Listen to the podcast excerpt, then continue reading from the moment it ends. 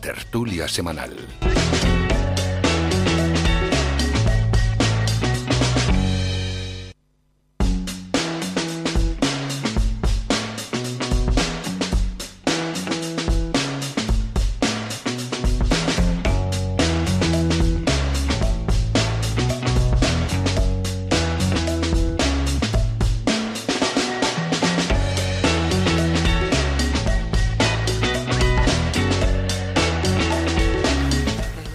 Ya para la tertulia. Vamos a presentar a los tertulianos de hoy. Está con nosotros Artemi Artiles del PSOE desde Mogán. Artemi, buenos días. Buenos días, Álvaro. Ha llegado también Ana Benítez de Coalición Canaria. Ana, buenos días. Buenos días, Álvaro y compañeros. Y Luis Rodríguez del Partido Popular. Luis, buenos días. Hola, buenos días. Encantado de estar aquí otra vez, eh, Álvaro. Bueno, bienvenidos a la tertulia, porque esto no deja de ser una tertulia y así tiene que ser, ¿no? Es un programa radiofónico, una tertulia igual que hay tantas tertulias, tertulias para hablar de libros, tertulias para hablar de fútbol o tertulias para hablar de cualquier otro asunto, ¿no? Pero al final el objetivo aquí es que al oyente le quede algo, ¿no? Al término del programa y le quede un pozo y haya entendido bien por lo menos cuáles son los planteamientos y los análisis de los tertulianos que, aquí acuden y por eso es eh, la idea y por eso intentamos velar a lo largo de la tertulia de los viernes. Son los tres partidos que hoy han venido, los tres tertulianos. Hay más invitados, pero los que han respondido en tiempo informal son ellos y por tanto son los que aquí están presentes. Vamos a ir con el primer asunto del día y que tiene que ver pues con plena actualidad con la suspensión ya ¿no? del estado de alarma y luego pues todo lo que la reacción que ha habido después durante esta semana no el Tribunal Superior de Justicia ratificó la suspensión del toque de queda y el cierre perimetral entre entre islas. El gobierno regional ha recurrido el cierre perimetral entre islas pero no el toque de queda nocturno. Y luego pues tiene implementadas unas medidas de, de control. Cada comunidad autónoma tiene sus propias medidas eso sí, ha habido un cambio, ¿no? En las últimas horas ha ampliado el cierre de los locales hosteleros en el nivel 2 hasta las 12 de la noche. Y luego, por otra parte, bueno, sigue vigente para entrar de la península archipiélago el que haya que presentar una prueba PDA negativa son muchos asuntos encima de la mesa, pero en cualquier caso es un tema que, todo el mundo lo está tocando en la calle y que a todos nos, nos afecta. Queremos conocer la opinión y el análisis de la conveniencia de estas medidas y vamos a empezar por Artemi. Sí, antes que nada, si me lo permites Álvaro, quería excusarme. La semana pasada mm. estaba citado para la tertulia, pero como saben soy portavoz del Partido Socialista en el Ayuntamiento de Mogán. Me convocaron un pleno extraordinario urgente y tuve que acudir y no pude estar con ustedes aquí. No era a pensar que estaba siguiendo la táctica de avestruz después de las elecciones de Madrid, nada más lejos de la realidad. Por eso quería, quería disculparme ante los oyentes y ante, ante la emisora. Hmm. Entrando en, en, tema, estamos hablando de un asunto que deriva de, la pandemia. Yo creo que, es necesario cada vez que tengo la ocasión, así lo hago, de recordar que justamente tenemos que eh, expresar nuestras condolencias para todos aquellos que lo han pasado mal en esta, en esta pandemia, en particular dar el pésame a los familiares de los 756, era el de ayer, fallecidos en Canarias, o 3.300.000 fallecidos a nivel del, mundo. Yo creo que siempre que hablemos de, datos relacionados a esta pandemia, yo creo que es coherente hacer este reconocimiento a los que peor lo han pasado. ¿no? También quiero aprovechar esta semana, el día 12 de mayo, fue el Día Internacional de reconocimiento a los sanitarios, eh, expresar a través de las ondas también nuestro reconocimiento, mi reconocimiento a esas personas que son uno de aquellos sectores esenciales que han estado luchando pues justamente para, para combatir la, la realidad de la pandemia. Centrándonos ya en el asunto en concreto, yo creo que el mensaje que quiero transmitir es que el gobierno de Canarias ha demostrado en el tiempo que llevamos de pandemia que ha estado a la altura de la gestión de la pandemia. Ángel Víctor Torres como presidente del gobierno de Canarias, los socialistas canarios no hemos tenido miedo a la hora o no han tenido dudado a la hora de prestar o, realizar todas aquellas medidas que, han sido necesarias para combatir la pandemia. Si hacemos una cronología, fue justamente nuestra comunidad la que allá por finales de enero del 2020 tuvo los primeros casos a nivel nacional, con los dos alemanes que se aparecieron contagiados en, la isla de La Gomera.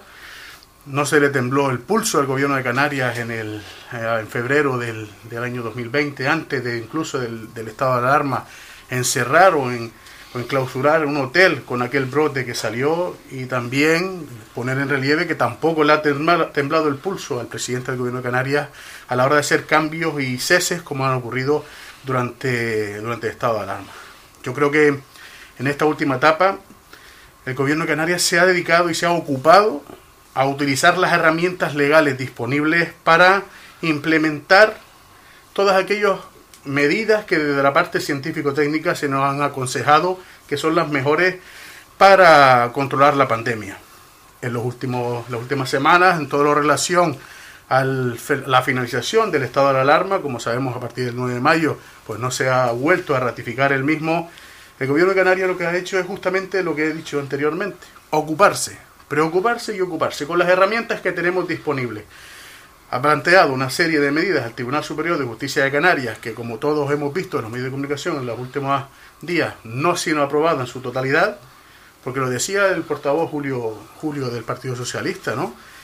Tres eran las medidas esenciales o que consideraban básicas y que se han demostrado que eso eran las efectivas para, para el control de la pandemia, que eran los cierres perimetrales, eh, los toques, el toque de queda y la limitación de las personas en las reuniones.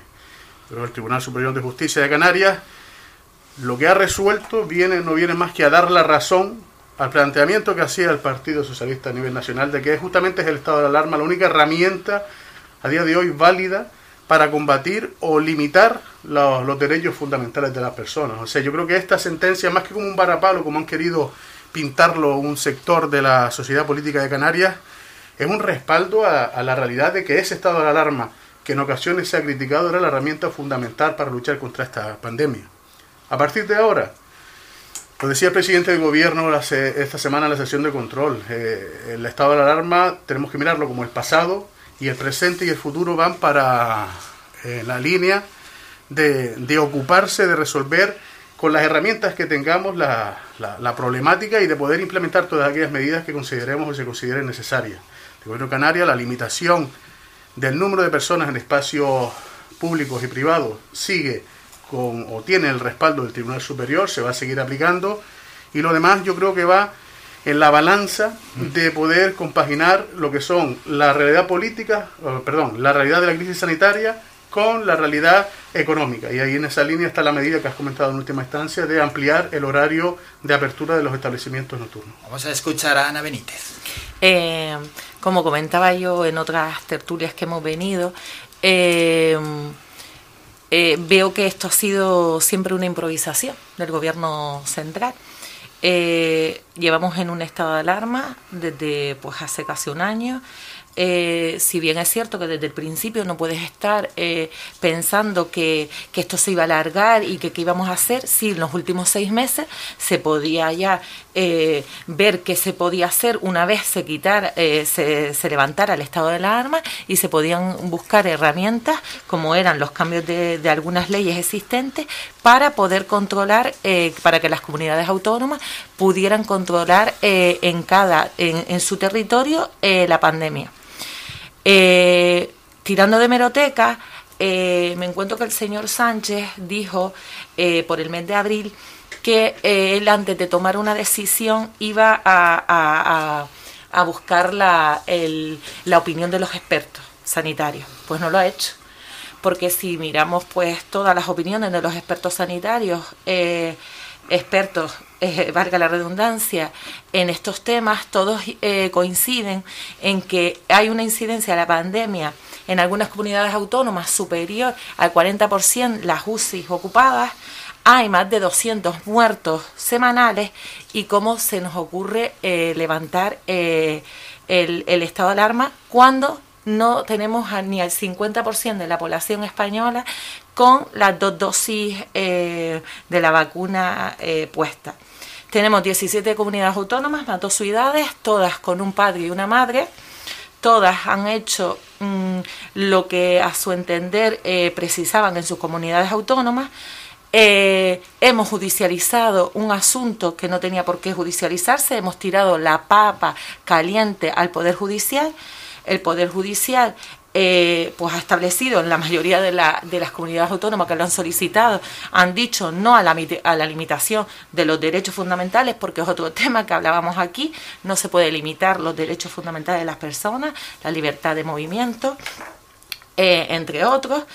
Y eh, tenemos solo que existen, pues ahora mismo, dos comunidades autónomas con toque de queda, como son Baleares y Valencia, Galicia, en algunos municipios de riesgo extremo, se, se, se, optó por esa decisión por el Tribunal Superior de Justicia y en Murcia en actividades no esenciales. Eh, ¿Qué pasa con Canarias? Eh, el presidente de Canarias eh, ayer en declaraciones dijo estar preocupado. Yo también lo estaría. ¿Por qué? Porque llevamos como tres o cuatro semanas donde vemos que, aun existiendo el toque de queda, vemos eh, fiestas eh, con aglomeración de, gente. Por poner un ejemplo, Corralejo. Se han visto imágenes que han corrido como la pólvora, todos los que están aquí supongo que la han visto, de cómo eh, la Guardia Civil no podía, no podía porque estábamos hablando del parque de Corralejo, donde habían más de 200 personas y por supuesto los efectivos son, eran 6 o 7. No, no le podemos pedir peras al olmo porque las cuerpos y fuerzas de seguridad del Estado pues no se multiplican como los Gremlins, ojalá fuera así, y, y no, se podía, no se podía controlar. ¿Qué me preocupa? Pues este fin de semana. ¿Que se haya ampliado el horario de hostelería? Sí, pero para, para la gente de una cierta edad. Pero a los jóvenes los vamos a meter en un bar a beber. Sabemos que no. Es más, lo sabe el presidente del gobierno y toda su cúpula. ¿Por qué? Porque han aumentado los efectivos. ¿Serán suficientes estos efectivos para la que se va a montar este fin de semana? Esa es la pregunta que lanzo. Y efectivamente creo que la semana que viene estaremos hablando de un repunte, ojalá me equivoque, bastante importante. Y a ver qué, qué se, va, qué se va a decidir, vamos. Gracias, Ana. Y Luis Rodríguez, desde el Partido Popular. Bueno, esto es una crónica de una muerte anunciada, es decir, lo llevamos diciendo desde hace muchísimo tiempo, el de parajuste y el descontrol que ha tenido el gobierno central y ahora el gobierno de Canarias lo ha demostrado en esta semana. Por una parte, el gobierno central hay que recordar lo que decía Pedro Sánchez. Es decir, en mayo, cuando termine el, el estado de alarma, el 9 de mayo, tenemos que tener una incidencia de 20 contagios por cada 100.000 habitantes. Estamos en 200, es decir, 10 veces más prácticamente de lo que él decía que íbamos a tener este mes no ha, no ha prorrogado el estado de alarma por cuestiones estrictamente eh, electorales y partidistas. Eh, yo sigo diciendo y lo afirmo, me ratifico y lo seguiré diciendo eternamente mientras esto no cambie y no se tomen medidas. Para mí es que Pedro Sánchez se ha convertido en un, en un, una especie de espantapájaros porque realmente no sabemos ni lo que va a hacer. Y con respecto a lo que ha hecho el gobierno de Canarias es que me parece realmente asombroso. Es decir, la sala del Tribunal Superior de Justicia de Canarias el domingo, en una sesión de, urgencia, eh, dicta el auto en donde desestima la mayor parte de las pretensiones de las que pretendía el gobierno de Canarias. Cuestión que ya tenemos con muchos antecedentes que se les ha dicho es que cada comunidad autónoma, cada Tribunal Superior de Justicia de cada comunidad autónoma va a tener una interpretación y, lo acabamos de ver. Es decir, en el País Vasco tiene una interpretación, en Navarra otra, en Canarias otra, en Galicia, en Baleares, en Comunidad Valenciana, etcétera. Con lo cual aquí tenemos un, un total y absoluto. ¿Por qué? Porque el señor Sánchez no coge las riendas de este problema. Si además vemos que el domingo sale ese auto Inmediatamente sale Ángel Víctor Torres diciendo que va a, presentar un recurso de casación ante el Tribunal Supremo. Y al día siguiente sale Román Rodríguez como vicepresidente diciendo que no se va a presentar recurso de casación. Nos deja a todos como diciendo, bueno, ¿qué, ¿qué hacemos? Pero si es que además a eso le unimos que el propio ministro de, de Justicia, que ya tiene poca vergüenza para decir que hasta los ayuntamientos tienen competencia en, en, este, en este problema, diciendo que las ordenanzas sobre el ruido y las ordenanzas de, prohibición de venta de bebidas alcohólicas, de consumición de bebidas alcohólicas en espacios públicos, los ayuntamientos también tienen competencia, pues ya acaba la, eh, luz y vámonos. Es decir, esto, esto ya es inasumible. Es decir, ellos están tirando balones fuera de forma continua. Y es que además el propio ministro de Justicia dice en un momento dado, oiga, vamos a legislar algo ante esta situación que se está produciendo. Inmediatamente el ministro de Administraciones Públicas coge el guante de lo que dice el ministro de Justicia y dice, efectivamente, vamos a, legislar. E inmediatamente se tuvo que haber llevado un tirón de oreja y el ministro de Justicia recoge vela y dice, no, no, tienen competencia suficiente las comunidades autónomas a través de los tribunales superiores de justicia y no se va a legislar nada. Y mientras tanto, desde el 14 de abril de este año, el Partido Popular presentó una propuesta en el Parlamento, en el Congreso de los Diputados, para que las comunidades autónomas no se vieran en esta situación.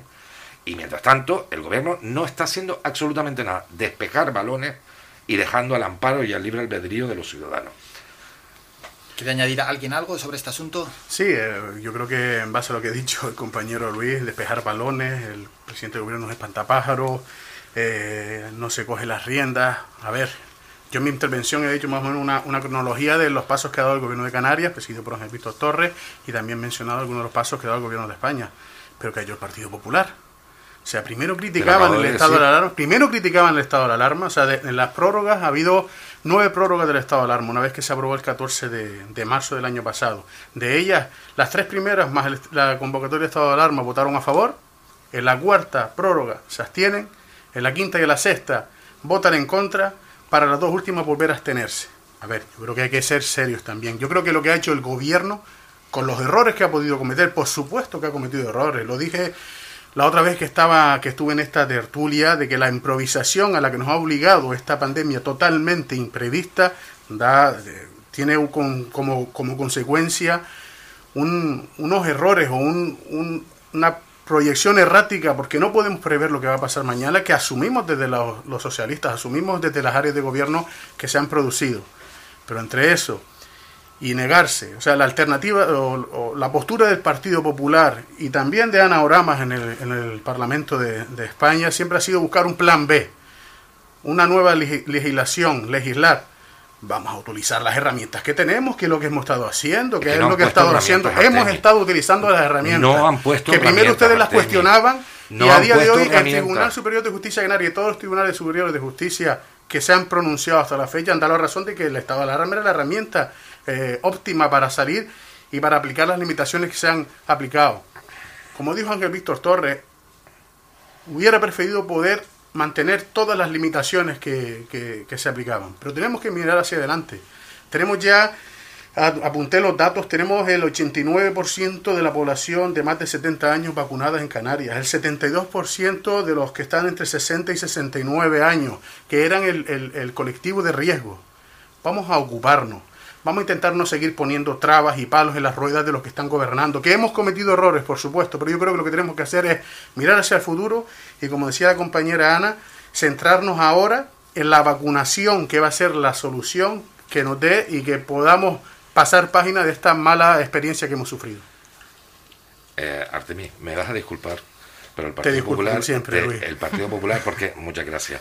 El Partido Popular ha propuesto desde el 14 de abril, y lo lleva diciendo con anterioridad al 14 de abril, que se legisle para que las comunidades autónomas no se encuentren en la situación actual que se encuentran. Porque los datos no han mejorado, han empeorado. Pero justamente Perdón, pero, déjame terminar. Yo te, yo te, pero, justamente lo que te decía, que, es que, en vez de apoyar la, la, la, posición que tiene el gobierno, siempre han buscado un plan B. Es lo que estoy criticando justamente. Es que el plan que ustedes han, han puesto es dejar el poder legislativo y el poder ejecutivo en manos del poder judicial. Y eso no se puede hacer. Y ya los, eh, jueces, los tribunales superiores de justicia, han dicho que ellos no son competentes en la materia. Entonces, en 17 comunidades autónomas, de las cuales ahora mismo creo que son 8 o 9 las que han dictado sentencia al respecto, ya lo han dejado claro. No somos competentes para hacer una limitación de los derechos fundamentales, tiene que ser a través del estado de alarma. Ya han dejado sinceramente a las comunidades autónomas sin ningún tipo de herramienta. Y se lo llevamos diciendo desde hace, tiempo. Hay que legislar para, legislar para que las comunidades autónomas tengan una herramienta para controlar esto. Y no lo han hecho.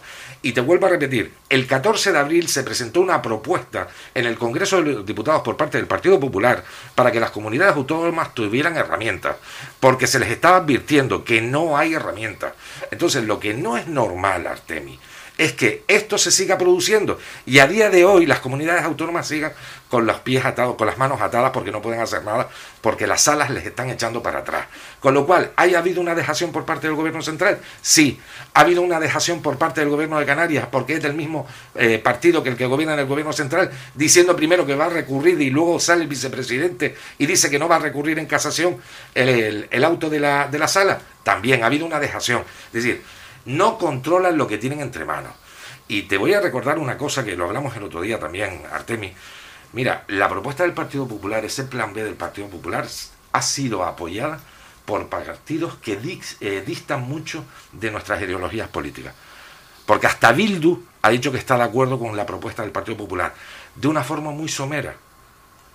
Pero es que hemos puesto herramientas encima de la mesa. Son ustedes los que no han querido utilizarlas. Un apunte de un minuto, Ana, y Artemis si quiere concluir. Sí, eh, como bien dice Luis, el plan B, es verdad, eh, el plan B que era, consistía en legislar. ¿Por qué? Porque como bien también dice Artemi, el presidente del gobierno de Canarias ha utilizado los instrumentos que debía utilizar en el sentido de solicitar toque de queda, eh, limitación de, de perímetro, pero ¿qué ha pasado? que se lo ha llevado al tema judicial porque era lo que lo que ha pretendido el gobierno central no ha servido de nada los instrumentos que teníamos entonces eh, lo que lo que aquí eh, siempre y, lo que ha hecho falta desde desde no como el principio como decía porque no se sabía cuánto iba a durar el estado de alarma y cuál era la dimensión de esta pandemia pero sí en los últimos seis meses había tiempo suficiente de haber hecho esto vamos han improvisado constantemente constantemente Artemi, un minuto y nos vamos a publicidad. Es otra forma, justamente de defender. O sea, hablan de improvisar y yo lo que hablo y defiendo es que se han utilizado las herramientas que teníamos en nuestras manos. Improvisar, vamos a ver, hablando en un, estado de pandemia, yo creo que es que el Estado que diga que no ha tenido que cambiar su forma de actuar o parecer en base a la, a la experiencia, miente. Por lo tanto, yo lo que considero es que desde la oposición se ha intentado politizar justamente y sacar rentabilidad política de, esta, Hemos propuesto, han propuesto, han puesto palos en las ruedas del hemos gobierno. propuesto el 14 de abril presentamos una propuesta en el Congreso de los Diputados. Yo tampoco te he interrumpido, Luis, deja que termine. termino en este minuto nada más que tengo. Nos vamos a publicidad, que si no nos enrocamos con el Simplemente he dicho que ustedes el 14 de abril hicieron una propuesta para no apoyar la herramienta que defendía el gobierno, Luis. Pero es que no sirve hombre, no sirve. yo creo que una, una afirmación demasiado categórica dice, por supuesto, decir que no sirve, que no servía el estado de alarma a día de hoy. Que no estoy diciendo que, no sirva el estado de alarma, que te estoy diciendo. no, he dicho que no sirva el estado de alarma. Lo que he el dicho resumen, es que el resumen y concluyo. El resumen, utilizar las herramientas y el gobierno de Canarias y el gobierno del Estado lo que están haciendo es utilizar las herramientas que tenemos, que se irán cambiando y los tribunales nos irán rectificando, pero a fin de cuentas a fin de cuentas, utilizar las herramientas y dejar la rentabilización política de la pandemia. Nos vamos a publicidad y regresamos para hablar de inmigración. Somos la mejor información, música y entretenimiento. Las mañanas de Faikán.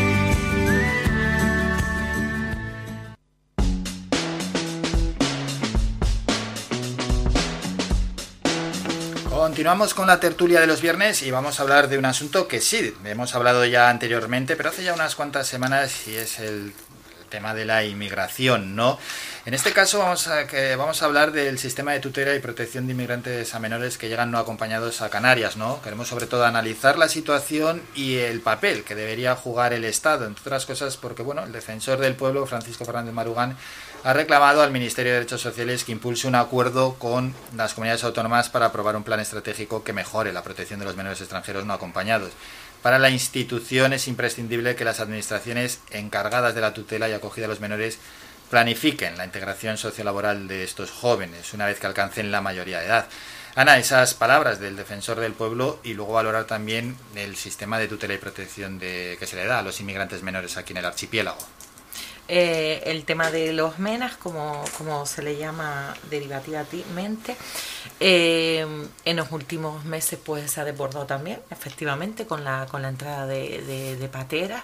Eh, se ha desbordado en todos los sentidos y en el sentido de, de los menores no acompañados igualmente.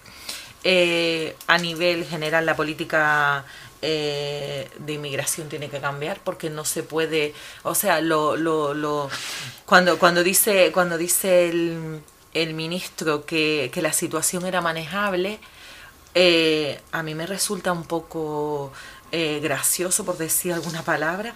Le preguntamos al, al, municipio de Mogán si fue manejable los tres meses que estuvieron no sé cuántos mil emigrantes en el puerto de Arguiní eh, me pregunto qué, pensará el municipio de Moán, que, que estuvo sufriendo esto.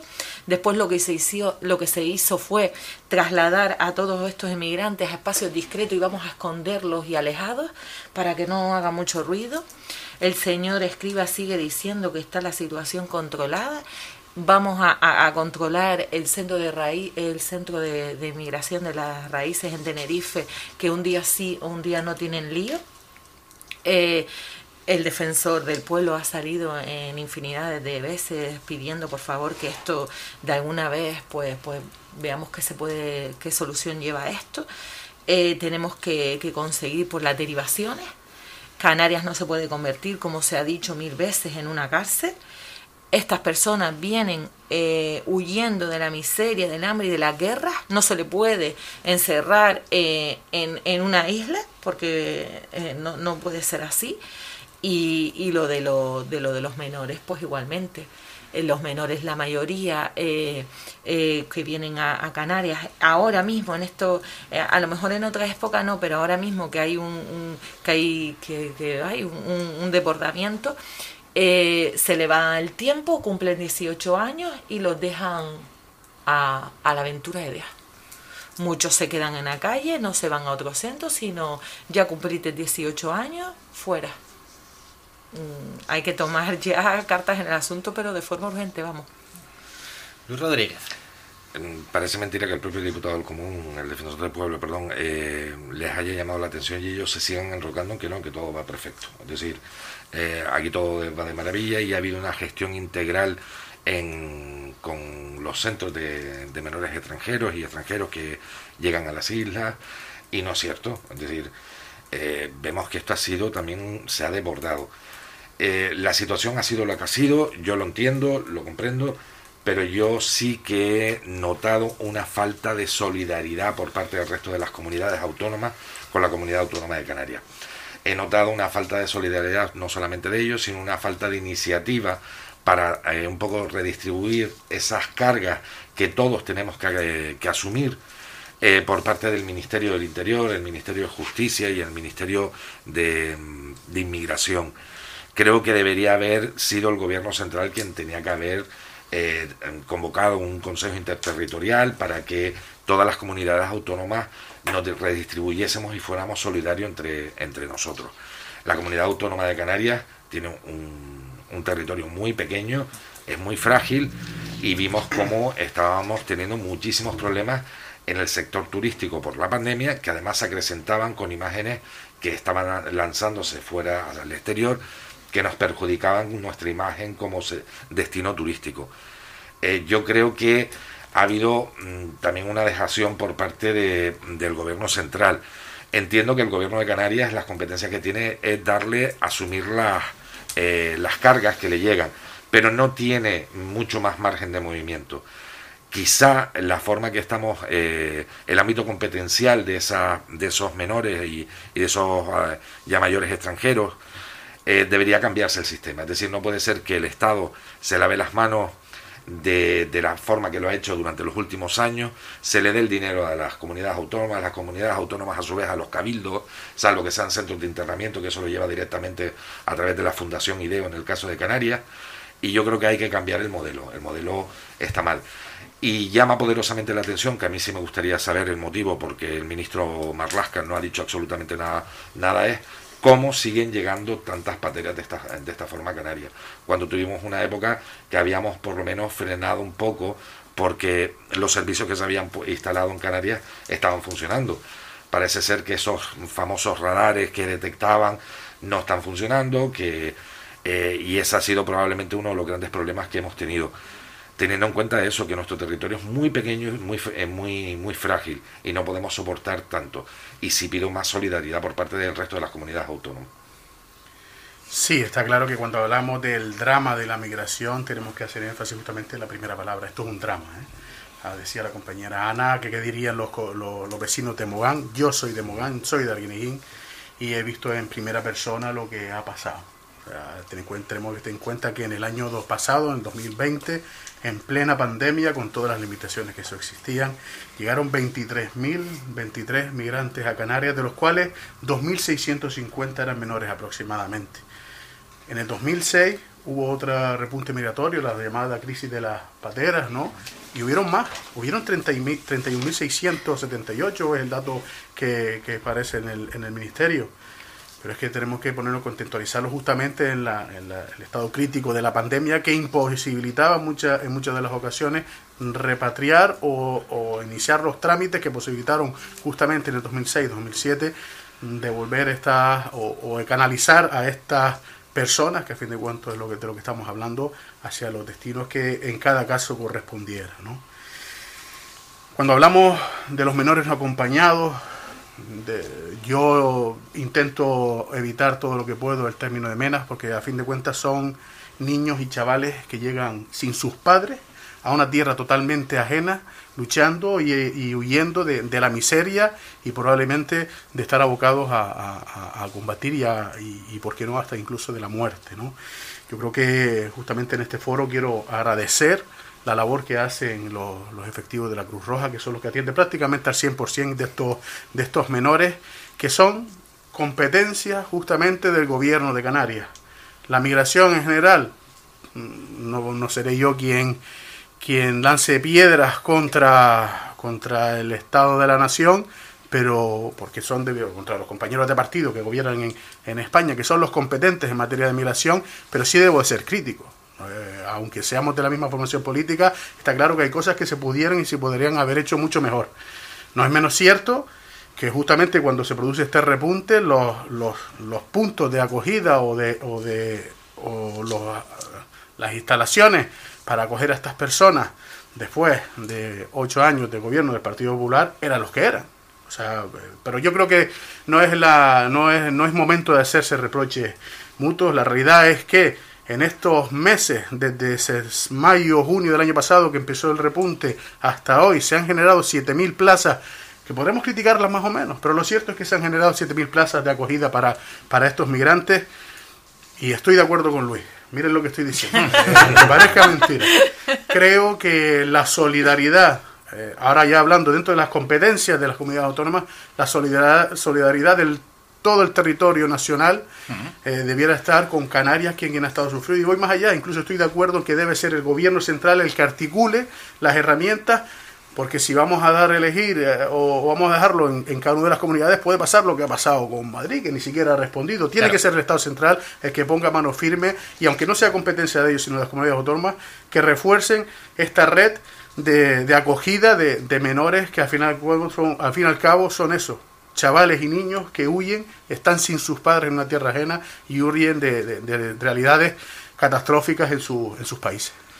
Sí, Sí, sí, sí, porque parece que no hay solidaridad entre, el resto de comunidades y por tanto habría que... Bueno, hacer un apunte, País Vasco y Valencia sí se, eh, son las únicas dos comunidades que sí, o sea, eh, prestaron la mano para, para hacer las derivaciones pero es verdad que de 17 comunidades y dos ciudades, pues solo dos comunidades nos han prestado su apoyo. Sí, de, 2.600 menores, 100 menores, yo creo que es un dato... 100 eh, menores, que 45 están en Cataluña y, en, y, en, 3, 4 comunidades quedan 10, 10 y 10, algo así. Vamos, es un número ridículo. Ridículo. De, todas formas, no, no, es una cuestión tampoco, eh, Artemio, no quiero que me malinterpretes, porque no es un reproche, ¿eh? pero sí te tengo que decir que los efectos llamada que en muchas ocasiones ha hecho el Partido Socialista son peligrosos. Y te tengo que recordar que con la ley de extranjería ya en el año 2006-2007 regularizó la situación de un millón de extranjeros y le dio amparo legal dándole residencia. Eso es peligroso también. Es decir, eh, con las nuevas tecnologías todo el mundo está eh, más, más cerca de tener la información. Entonces hay que ser muy cuidadoso cuando se hace. Es decir, no se le puede dar amparo legal de buenas a primeras a un millón y medio de personas cuando eso luego va en contra de nuestro propio sistema. Es decir, porque a mí me parece estupendo que esas personas tengan derechos y garantías de una vida digna. Pero al final eh, ese millón y medio de personas suponen un sobrecoste a la seguridad social, a la educación, a servicios sociales. Perdón, perdón. no, no, no, permíteme, permíteme. con la mejor intención. permíteme terminar, permíteme terminar. Es decir, lo que quiero, lo que quiero decir con esto es que es muy peligroso de cara a la ciudadanía, es decir, abrir, porque hace efecto llamada, ¿de acuerdo? Te, te vuelvo a repetir hay que darles las máximas coberturas a todo el mundo. Todo el mundo se merece las máximas coberturas y eso te lo diré ahora y te lo diré siempre.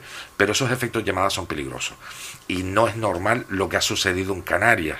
Es decir, ¿cómo es posible que en estos últimos dos, tres años hayan llegado tantos ya con, con, con independencia de la solidaridad o no del resto de las comunidades. No son tantos. Es decir, bueno, eh, nos, hemos visto, 2006. nos hemos visto desbordados. Nos hemos visto totalmente Sí, desbordados. Eso sí, pero son menos Vale. que en 2006. Sí, pero en el 2006 tuvimos el efecto de llamada que te acabo de decir ahora, con la ley de extranjería de- que, que dictaminó el Partido Socialista. Es decir, es una cuestión que hay que tener mucho cuidado con eso. Eh, el problema es que nos pilla además en una situación como estábamos. Es decir, nos pilló en la situación de pandemia mundial, con lo cual no- eh, la cobertura era mucho más complicada todavía. Y lo que daba, daba vergüenza de verdad es que poco menos que le estaban suplicando al Marlasca, oiga, venga usted aquí y vea la realidad de la situación. Vea usted, y que es que no vino, es que no venía, es que por lo menos date cuenta de la situación en la que estamos. Es decir, yo como canario me sentí totalmente desamparado por el gobierno central, totalmente. Y yo le veía a ustedes abajo en Mogán y decía que tienen toda la razón, pero es que cuando Ana dijo que es que se trasladaron, es que de verdad yo tuve que hacerme una prueba, eh, pues lo que nos hemos hecho muchas personas de nuestra PCR y pasar por la por la eh, por la zona de, del Parque Santa Catalina, decía tú, bueno, es que para que parecía que no había había un descontrol total y absoluto en la Casa del Marino, que era uno de los centros que, que se pusieron en marcha. Es decir, eh, no había control al respecto. Haceme un apunte y luego valoramos muy rápidamente las declaraciones del ministro José Luis Escriba. Eh, Luis, voy a transcribir unas palabras que me dijo en su día, me acuerdo que lo llamé al compañero Luca André, ¿no? que es diputado a nivel nacional, y me dijo que había que tener mucho cuidado cuando hablamos del efecto llamada. O sea, él dice, no hay efecto llamada, hay efecto salida. O sea, esta gente, a saber cómo lo están pasando decíamos que soy de Mogán, mi familia son marineros. Mi primo es un patrón de un barco pesquero que fue el que localizó la patera a 120 millas al sur del Hierro, sin motor, a la deriva, en alta mar, perdido. Mi primo estuvo cinco días sin poder dormir ante aquel, ante aquel escenario. Por lo tanto, no hablemos de efecto llamada, no hablemos que le estamos dando, que, no, que son un sobrecoste para la sociedad, aunque lo hagamos con la mejor intención, porque detrás está un drama que yo creo que nos ha afectado a todas. Posicionamientos políticos que han intentado aprovechar la migración para sacar rédito político, lo ha hecho la derecha, la ultraderecha rancia de, a nivel nacional. Lo ha hecho los colaboradores de Coalición Canaria en mi municipio, la alcaldesa, puede que con mayor o mejor o menor acierto, lo cierto es que desde mi punto de vista ha intentado rentabilizar la crisis migratoria. Tenemos que alejarnos de estas posturas y tenemos que caminar justamente en la línea de otros posicionamientos, como lo que ha hecho recientemente la Consejería del Gobierno de Canarias de Deportes. El director general anunciaba que justamente había una resolu- resolución judicial en la que se autoriza a que estos chavales que están en centros de acogidas puedan fichar por equipos de fútbol e intentar integrarlos. Por lo tanto, termino ya, eh, Álvaro. Tenemos que medir los respons- responsables políticos en nuestras palabras porque yo creo que lo que tenemos que tener siempre de frente, y te digo, Luis, eh, personalmente lo he vivido y lo he padecido en el municipio, lo he visto desde de primera persona, es el drama humanitario que sufren los que vienen lo- y los que salen de su Te lo he dicho, si me, si me permites, te lo he dicho, es decir, las nuevas tecnologías están al alcance prácticamente de todo el mundo, ¿de acuerdo? Y resoluciones de ese tipo llegan enseguida, es decir, cuando se toma la, la solución que se adoptó en el año 2006-2007 con la ley de extranjería del Partido Socialista, al minuto está en, en, en otro país del ¿Has mundo. intentado comparar qué- Eh, perdón, qué perdón, problemática pero había en los me, países de me origen? permite, me per- Contrastarlo. pero me permite, Es lo que estoy me permite, llega y eso sigo diciendo que es un efecto llamada, es decir, porque hay una mano abierta, ¿de acuerdo? Hay una mano abierta y es peligroso. Yo me mantengo más en el Peligroso. efecto salida. Vamos sí. con las declaraciones de políticos y la analizamos en, en dos minutos por cada tertuliano. Son las declaraciones del ministro José Luis Escriván, ministro de Inclusión, Seguridad Social y Migraciones, el pasado miércoles en el Pleno del Congreso. Ha defendido que sus políticas migratorias, especialmente las realizadas en Canarias, han permitido que el problema en el archipiélago sea manejable. Escriba indicó que el modelo migratorio tiene dos elementos centrales a la hora de su evaluación, que son, por una parte, la situación fuertemente sobrevenida y vinculada a la pandemia con un mayor registro de llegadas y el cierre de fronteras, y por otra parte el hecho de que se aborde esta situación sin capacidad de acogida por la ausencia de proyectos en Canarias durante una década. Artemi, en un par de minutos, un análisis ¿no? sobre las declaraciones del ministro José Luis Escriba. Sí, si hacemos un análisis pormenorizado de lo que dice el ministro, tiene razón. ¿Podría haberse hecho mejor? Probablemente, mucho mejor. Probablemente mucho mejor. Pero la realidad es que teníamos la frontera cerrada, un repunte que los dos, los dos meses de septiembre, octubre, creo recordar, llegaron más de 10.000 personas a las costas de Canarias. Un repunte impresionante. eh, el Estado se vio deportado, es la realidad. También hay que reconocerlo, porque no estaban las infraestructuras necesarias para, para atenderlo. ¿Se ha conseguido habilitar 7.000 plazas de las que a día de hoy hay ocupado 5.000 plazas? Sí. ¿Que son mejorables esas plazas? Por supuesto, yo creo que todos los que estamos en esta mesa en alguna medida, de alguna forma u otra, hemos estado vinculados a la gestión de la administración pública y sabemos lo que cuesta movilizar los fondos para hacer los proyectos definitivos. Yo creo que se ha trabajado en esa línea.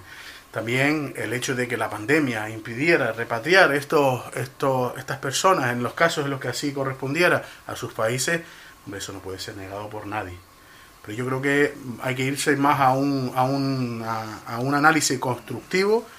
Debemos de prepararnos porque ya el comienzo de este año así lo apunta a que esto va a seguir siendo una tónica general, por desgracia, por la realidad que se sufre en los países del cono africano, por la realidad de la pandemia en esos países subdesarrollados, tenemos que seguir preparándonos. Hasta ahora se ha cumplido, el Estado ha conseguido dotar unas plazas de alojamiento, que por cierto, antes mencionaba a la socia de Coalición Canaria en el municipio de Mogán, que no quería que estuvieran, no quieren que estén en los hoteles ni siquiera los los, migrantes. Yo creo que como se ha, demostrado que era un recurso provisional y en la medida en que se han dotado estas otras, estas otras instalaciones, pues se les ha mm, sacado de esas instalaciones. Ahora tampoco quiere que estén los chavales y los niños en los, en los hoteles del municipio. Esperemos que se siga trabajando desde el ministerio para conseguir lo que yo creo que tiene que ser la solución definitiva de conseguir unas infraestructuras que den cabida a estos migrantes que llegan a nuestras islas. ¿Qué valoración hace Ana Benítez? eh, si esa valora, eh, o sea, si esas declaraciones que ha hecho el ministro el miércoles se hacen cuando estamos sin, emigra sin inmigrantes, no han llegado ni una patera y tenemos esas plazas, pues oye, me quito el sombrero. Pero con la situación que, había, que hemos tenido en Canarias, me parece mm, una tomadura hasta de pelo. Eh, este señor habla ahora se olvida de, del pasado reciente, se olvida de los tres meses en Arguineguín, se olvida porque no, o sea, mm, como comenté antes mm, y comentó el compañero Luis, el señor Marlasca mm, no vino el, presidente del gobierno de Canarias supongo que, que, le, comentaba cuál era la situación que se estaba viviendo. Bueno, eh, me imagino no, se lo comentaba, vamos, estoy segura de, lo, de, que, de que hablaba y decía lo que estaba pasando en, esta isla. Pero mm, hicieron eh, caso omiso a, las diferentes, eh, a, la, a, la, a la situación que se estaba viviendo lo que dice el compañero de, de la alcaldesa de Mogán eh, que no que no quiere yo supongo que ella pues eh, si, si estuvo tres meses para no hay que olvidar que, que, que Mogán es uno de los municipios por no decir que es el más importante en cuanto a turismo se refiere y lo que supongo que, que, tenía la alcaldesa de Mogán era cierto, cierto miedo a que se convirtiera su municipio en un centro eh, de, de, de migrantes. Eh, cuando es un municipio turístico, dado el caso de que estuvo tres meses para que desalojaran un muelle. Entonces, eh, yo si me pongo eh, en, su, en su cuerpo, en su, en su, en su representación, porque mm, defiende a, su municipio, Mm, pues estaría seguro igual que lo hizo ella eh, reticente a que a que estuvieran porque a lo mejor pensó esta ellos no van a tomar ninguna decisión y estas personas pues estarán aquí un año dos o los que se estime y Luis Rodríguez del Partido Popular, dos minutos ya para concluir y nos vamos a publicidad. Decir, escriba, que hay una normalización de la situación, bueno, bueno, fuera. Es decir, evidentemente, después de lo que llevamos sufriendo, eh, que se haya ido normalizando y todavía se tiene que seguir normalizando mucho más. Ahora mismo hay ocupadas 3.200 plazas según los datos que se han publicado recientemente. Eh, lo que ha salido en medios de comunicación, es decir, yo no, yo no he entrado en los datos oficiales, y que hay 7.000 plazas en toda Canarias. Hombre, mm, es que la situación no debe ser esta de seguirse mejorando. Bueno fuera que encima fuera peor. O sea, decir que su gestión ha sido extraordinaria, creo que ya los puse antes y los datos, los datos están encima de la mesa, los acaba de exponer eh, la compañera Ana Benítez y la situación ha sido dramática. No dejó prácticamente ninguna plaza, perdón, Luis. Eh, perdón, perdón. La gestión, la gestión es muy, muy sencilla. Eh, con respecto a lo que acabas de decir, creo que deberías mirar un poquito más las hemerotecas porque no, no es cierto. Y los CEARS están abiertos, los centros de internamiento, de acogimiento residencial estaban abiertos. Eh, La utilización, permíteme, permíteme, la utilización de los hoteles o de esos espacios cuando no estaban siendo utilizados por turistas eh, me parece muy bien, pero no en esas condiciones. Es decir, no dejarlos en las condiciones de libre albedrío como se ha dejado en muchos casos. Es decir, tenían que haber estado habilitados con determinadas personas que pudieran custodiar un poquito la, eh, eh, los movimientos de ellos. Es decir, unas normas, unas, eh, unas normas de higiene, unas normas de comportamiento, adaptándose a lo que ellos han venido a vivir a Europa o al, mundo europeo como ellos consideran. Es decir, lo que no puedes es darle, toma la llave y es lo que te dé la gana. No, eso no, no puede ser así. Y de hecho eso provocó eh, Artemis y ya que eres del sur lo deberías saber que desgraciadamente, y no criminalizo a todo el mundo, ¿eh? pero sí te lo, te lo digo, es decir, se han triplicado eh, los delitos en, en, los juzgados de San Bartolomé. Triplicados delitos. Eso no es cierto, permíteme, permíteme. Vale, permíteme. Eh, se, han triplicado, se han triplicado y es muy peligroso. Hemos dado una imagen lamentable. Las, eh, las condiciones en las que estaban esos chicos eran buenas pero no se pueden convertir aquello en poco menos que Sodoma y Gomorra en algunos casos, que no digo en todos, pero sí hemos visto imágenes lamentables de cara, de cara medio minuto y, nos vamos. Y con respecto a lo que te dije antes, es decir, es que echo de menos a un Consejo Interterritorial que tenía que haber fomentado el Ministerio del Interior junto con el Ministerio de Inmigración para que las comunidades autónomas fueran más solidarias. ¿Vale? Y no creo que la gestión de Escriba haya sido buena. Medio minuto Artemis y vamos a publicidad. Acabo de, rápido simplemente puntualizar. Marlaska se visitó el muelle de Arguineguín, estuvo allí con, En el último minuto, sí. Pero se ha dicho que no. Y después yo creo que cuando se habla de que es una tomadora de, tomadura de pelo, lo que dice el ministro, todo lo contrario. Yo creo que está exponiendo la realidad. Dejando claro, como que antes lo, lo dejó caer también Luis, de que todo, de que se había dicho desde el Partido Socialista que todo va perfecto. No, todo va perfecto no. Todo va empezando a ser manejable, porque ha sido muy complicado. Y yo creo que ahí debiéramos estar todas las fuerzas políticas apoyando la gestión que se está haciendo, porque es un drama que nos afecta a todos y no será puntual, sino será eh, extrapolable dentro en el futuro y nos tocará a todos aquellos que toquen gobierno, les tocará... Tendrás tendida siempre la mano al Partido Popular, lo sabes. Vamos a publicidad y regresamos con los 10 últimos minutos de tertulia.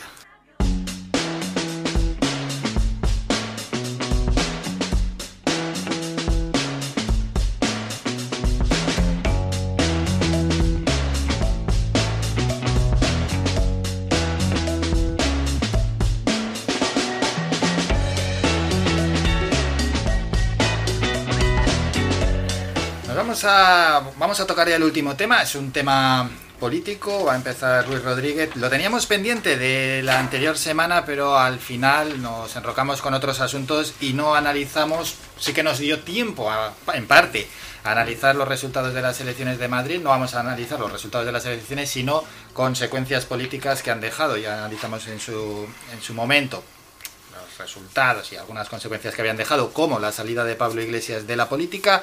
Pero el otro gran resultado que ha dejado es, Ciudadanos, a un partido que lo ha dejado muy, muy tocado y queremos conocer la opinión de los tertulianos si Ciudadanos podrá remontar, si volverá a tener su espacio político y en caso de no tenerlo, a quién favorece y a quién perjudica en el espectro político, tanto en el archipiélago como, como en otras comunidades o en el ámbito nacional donde quizás tiene muchísima más presencia.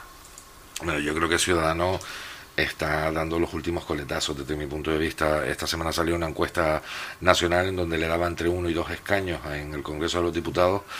Eh, pero creo que está en vías de, desaparición. Me queda una, una, única duda al respecto, es lo que va a pasar en, con Ciudadanos en Cataluña, que es el origen de, del partido. Pero creo que en el resto de España va a haber una desintegración absoluta de Ciudadanos.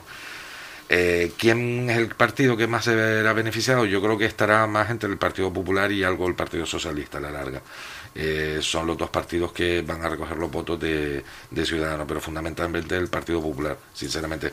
Ya los resultados de Madrid eh, me rijo, es decir, el gran triunfador de la noche electoral en Madrid fue el Partido Popular y el gran perdedor fue sin lugar a dudas Ciudadanos porque no consiguió, creo que fue no llegó ni al 3% de, del porcentaje de, votos.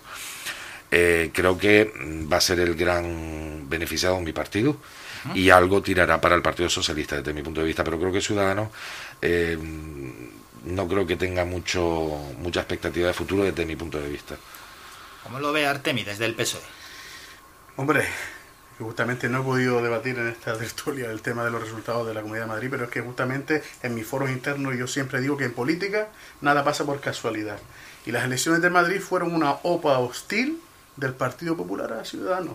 O sea, Ayuso, con los datos de las encuestas que le daban, al final lo que le dieron, veía la posibilidad de en su gobierno, pues quitarse a un socio de gobierno que tenía muchas posibilidades de ni siquiera conseguir representación, como fue, incluso eh, argumentando que se iba a producir una moción de censura que el propio vicepresidente Jesús Ignacio Aguado desmentía, que, ellos querían seguir en el gobierno. Pues nada, la señorita Ayuso, eh, a la que quiero felicitar por su resultado, luego Cortés no lo valiente, lanzó una una OPA hostil contra Ciudadanos con toda la parafernalia que vimos alrededor de Tony Cantó y compañía, y al final lo consiguió.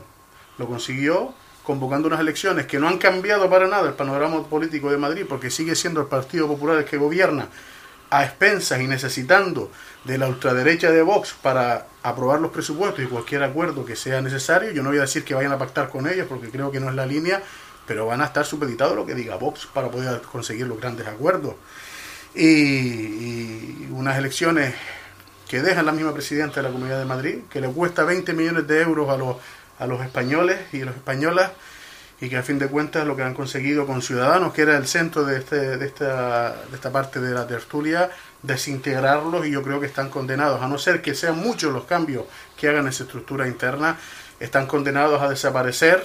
Yo creo que las dos cabezas visibles de aquella revolución que acabó contra con el bipartidismo hará unos 4 o 5 años de Rivera y Pablo Iglesias, ya no es que estén, no estén gobernando, es que ellos mismos, no, ya no es que no estén gobernando, sino que ellos mismos se han apartado de la vida política en poco más de 5 años, pues yo creo que es una muestra de, de lo que se pretende. Yo creo, considero que era una fuerza necesaria para el país, porque acaparaban un centro que es necesario, ya no hablo solo como representante del Partido Socialista, sino lo digo como necesario para acabar con un bipartidismo que ya estaba empezando a cansar a la vida pública. Reconocerle lo que han conseguido, tanto Podemos como Ciudadanos, que fue ilusionar a una parte de la población que estaba muy desencantada por la política, pero los resultados de Madrid yo creo que son el anuncio de una muerte, o sea, el prólogo de una muerte anunciada. Eh, pues coincido pues con lo que ha dicho Luis y con lo que ha dicho el compañero Artemi. Eh, mm, en el sentido, eh, por un lado, que fue una, o sea, fueron una, fue una ilusión para esa gente que, que para, para, para esa gente que estaba cansada del bipartidismo, tanto PP PSOE, y como dice el compañero Luis, mm, creo que es una etapa que ha acabado para, para en este caso, para Ciudadanos, coincido en que también para, para Podemos, y eh, mm, vamos a, como dice Luis, qué pasará en Cataluña, pero desde mi punto de vista creo que va a ser eh, la tónica que se ha seguido en Madrid y, que seguirá en todas las comunidades autónomas y que eh, por, será una desgracia por, para esa toda esa gente que tenía esa ilusión en esos partidos para para oye para, para buscar un cambio pero es lo que es lo que veo ahora mismo ¿Alguien quiere añadir algo antes de despedirnos? Hay una, una pequeña cosa, eso de la OPA hostil contra Ciudadanos, vamos. Hubo una moción registrada, hubo una moción de censura registrada en, en la Comunidad de Madrid, sí, la hubo. Hubo un recurso en el Tribunal Superior de Justicia de Madrid contra la decisión de la convocatoria de elecciones por parte de, Isabel Díaz Ayuso, porque decían que si era anterior o posterior, sí, la hubo. Por lo tanto, no hubo una OPA hostil. Es decir, aquí hubo una convocatoria de elecciones avalada incluso por, eh, por el Tribunal Superior de Justicia de Madrid, a pesar de que el Partido Socialista se empeñaba en que era, que era contraria a, a, la a la solicitud de la moción de censura, y por lo tanto hubieron unas elecciones libres. Mire, mm, no nos podemos quejar de unas elecciones libres y democráticas en una comunidad autónoma en el último, porque en el último año, perdón, perdón, perdón, pero a ver, el mismo escenario no, es decir, el pueblo de Madrid ha dicho que quiere que gobierne el Partido Popular con 65 diputados y ya está. En el último año no han sido las únicas elecciones autonómicas. Han habido elecciones en Galicia, han habido elecciones en el País Vasco, han habido elecciones en Cataluña. Probablemente en Cataluña se vean abocados otras elecciones al, ritmo que van. Y aquí no pasa nada. Pasa porque es Madrid. No. Lo que el Partido Socialista se, creo que debería mirar por qué motivo tuvo esos resultados, pero no decir que hubo una OPA hostil contra Ciudadanos, porque eso no es cierto hubo una convocatoria de elecciones y hubo un intento de moción de censura. Lo pintes como lo pintes, Artemi. Artemi, nos vamos. Convocatoria de elecciones, justamente que la justificación que planteaba la presidenta de la comunidad fue desmentida por su vicepresidente de Ciudadanos y al final lo que, lo que se concluyó es que sigue siendo la misma presidenta, sigue dependiendo de Vox para gobernar Madrid y ha costado 20 millones a, los, a los vecinos y vecinas. Vox ha dicho que no va a entrar en el gobierno de Madrid con ello ponemos ya punto y final a la tertulia. Gracias y enhorabuena a los tertulianos por la exposición de argumentos. Despedimos desde el PSOE a Artemi Artiles. Artemi, muchísimas gracias. Muchas gracias. Permite nada más que una puntualización. Una puntualización. Yo creo que un mensaje que quiero trasladar cara al fin de semana que se aproxima, eh, instar a la población a que tengan responsabilidad. Se ha levantado el estado de alarma, se atrasan los horarios de cierre de los restaurantes, pero creo que seguimos en pandemia y cada uno tiene que apelar a su responsabilidad personal para que no se ocasionen las imágenes que hemos visto de las comunidades. Por aquí lanzo este mensaje y creo que estoy en la línea de los compañeros también del Absolutamente. Absolutamente. Ana Benítez de Coalición Canaria. Gracias. buen fin de semana. Y Luis Rodríguez del Partido Popular, también gracias por su presencia. Muchas gracias a ustedes. Buen fin de semana a todos. Nos vamos, nos citamos ya para el lunes, será 17 de mayo a partir de las 8 y media de la mañana, aquí en las mañanas de FAICAN. Un saludo del equipo técnico y por supuesto de mi parte, de Álvaro. Pasen buen fin de semana, adiós. Ha escuchado Las Mañanas de Faicán con Álvaro Fernández. Le esperamos de lunes a viernes de ocho y media a once y media.